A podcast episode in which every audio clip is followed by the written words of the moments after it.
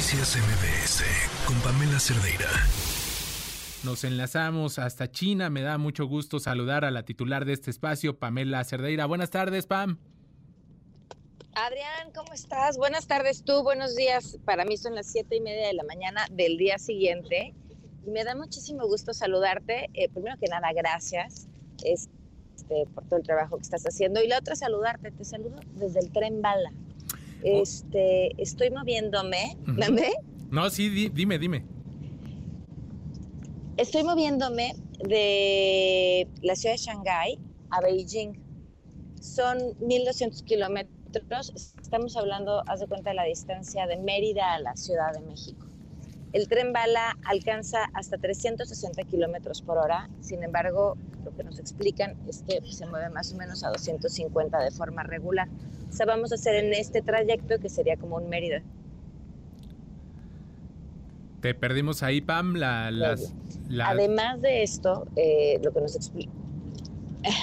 Te perdimos tantito eh, cuando nos decías que era un Mérida, ¿qué?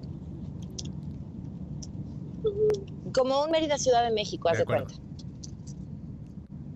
Y entonces, en este recorrido, eh, bueno, parte de lo que nos platica y nos explica la gente de Huawei es que tiene que ver con la conectividad que hay a lo largo de todo el tren. es un tren inteligente que es una distancia muy larga y a lo largo de toda la distancia tú puedes estar conectado. Yo, si se me corta el internet, la gente va a decir, hey, pero la conectividad, yo quiero explicarles un poco, sí, porque uno, que dependemos de las redes de México también, y la siguiente, em, que acuérdense que algunas de las aplicaciones que utilizamos mm, para conectarnos regularmente desde México no funcionan en China porque hay ciertas restricciones para el uso de ciertas aplicaciones y cierto software de navegación, pero tú tienes conexión Wi-Fi desde el tren gratuita a lo largo de todo tu recorrido. Eh, y bueno, pues es, es impactante. Claro, sin duda es una de las opciones más importantes de movilidad en un país tan grande como este que es China. Ahorita acabamos de, arrancamos apenas a las 7 de la mañana, o sea, llevamos media hora de recorrido, pero ya te contaré después, Adrián, todo lo que podemos ver. Otra de las cosas súper interesantes que hemos podido ver y que viene muy eh, de acuerdo con lo que México va a estar por vivir es la conectividad en los estadios. Sí. Porque pues estamos ¿no? frente a tener una serie de partidos de la Copa del Mundo en nuestro país. Y aquí nos explicaban, el estadio de Shanghái es un estadio que fue creado a finales de los años 90, pero en el 2020 lo remodelaron para hacerlo un estadio inteligente, o sea, remodelaron solamente, bueno, remodelaron la parte de la conectividad ¿Y qué hace un estadio inteligente? Bueno, pues sí, uno, que todas las personas que puedan estar en el estadio pueden estar conectadas desde su, celular con una red Wi-Fi de alta velocidad y que puedan estar mandando videos y comunicándose con su, con su gente, con lo que quieran, ¿no? Lo que queramos hacer desde nuestro teléfono, que haya una capacidad suficiente para que las 72 mil personas que estén en el estadio al mismo tiempo se puedan conectar, pero también para que desde los centros de control del estadio, y eso es impactante, imagínate una pantalla así de metros y metros que ocupa toda una pared, desde la que tú puedes ver un mapa en 3D, no solamente del estadio, sino también de sus inmediaciones. Y entonces ves todas las cámaras que están conectadas y prácticamente al clic de un mouse acercarte exactamente a la cámara del punto exacto en el que quieres del estadio con una em, eh, definición altísima en la que puedes verle perfectamente la cara a la persona que está subiendo la grada o está eh, caminando por la banqueta o podría estar ante una situación en la que necesita una emergencia. O sea, todo, todo eso que se refiere a la conectividad, que pareciera algo tan sencillo, pero que en la vida de las personas hace toda la diferencia, desde que tú y yo podamos ahorita estar teniendo esta comunicación y platicando esto, hasta que cuando vayas a un evento, el evento sea seguro, estés siendo, eh, se sepa cuánta gente está, cuánta gente entró, a qué hora salió, por dónde salió, cuánta gente está enviando y recibiendo datos en ese momento, eh, o en el caso de un estadio, poder tomar fotos o, video o imagen desde todos los ángulos eh, que te puedas imaginar a la hora de que se metió un gol, etcétera, etcétera, etcétera. O sea, es, es de verdad impactante y creo que son además preguntas muy importantes que México tiene que hacerse, no solamente de cara, por supuesto, al Mundial, en el tema de la conectividad de los estadios, pero también que México tiene que hacerse eh, de cara a cómo nos vamos a conectar mejor como país, cómo, cómo vamos a poder alcanzar estas velocidades, eh, no solo a la que me estoy moviendo en el tren, sino también estas velocidades para que todos podamos estar conectados, porque eh, el acceso a Internet, pues finalmente es una de las brechas más importantes en términos de desigualdad. Y con el avance que está habiendo en inteligencia artificial y demás, eh, pues entre más personas conectadas, aseguras que menos personas se vayan quedando atrás.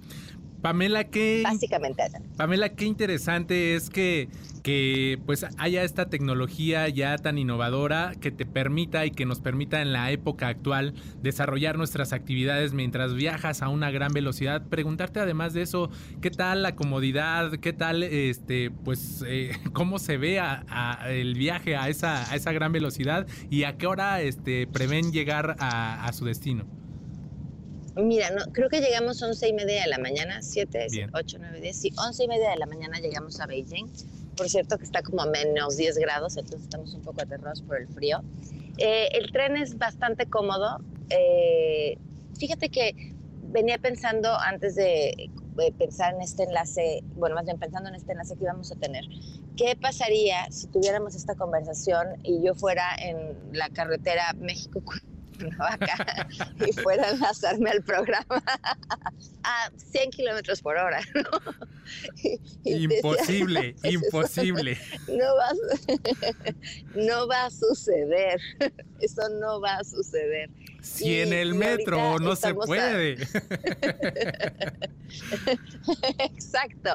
Y ahorita estamos a 200 kilómetros por hora y no estamos pensando en demonios, ¿en qué momento va a agarrar la próxima antena para que vuelva a tener un poco de señal y nos podamos conectar? Y, y, creo que, insisto, para las personas pensamos en, conectividad, en, lo que podemos hacer desde nuestros celulares. Es más, pensamos en la conectividad cuando no la tenemos, que, suele ser con, con frecuencia.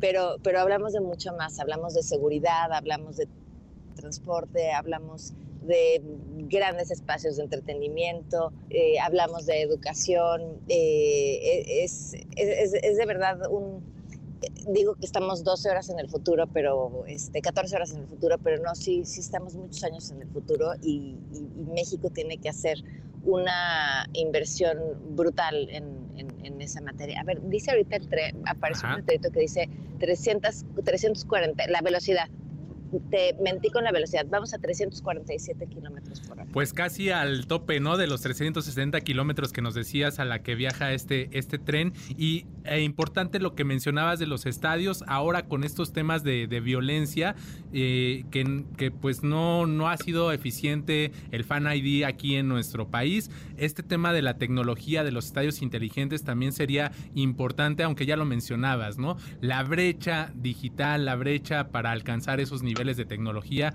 es amplia y se necesita pues un gran esfuerzo de parte de las autoridades y por supuesto también de la iniciativa privada. Sí, fíjate que les preguntábamos qué se necesitaba, por ejemplo, para transformar digitalmente un estadio como el Estadio Azteca eh, para tener las mismas cualidades que tenía este estadio de Shanghái.